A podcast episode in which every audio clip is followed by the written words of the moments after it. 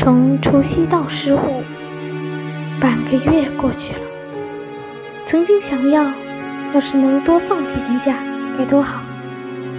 可这样的日子来了，却因为共赴时间而显得漫长。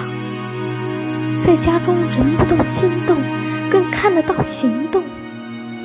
大年初一，党中央成立了防控疫情领导小组，整个社会。按照总总书记坚定信心，同舟共济，科学防治，精准施策。明天，你是否就要远行？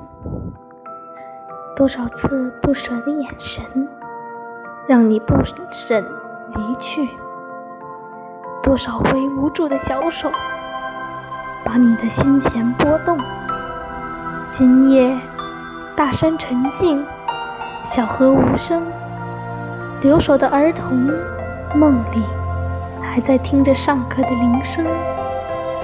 有谁知道，永远的是月光，还是琴声？依然在那间星辉洒落的教室，迎着朝霞走来的，正是孩子们最期盼的身影。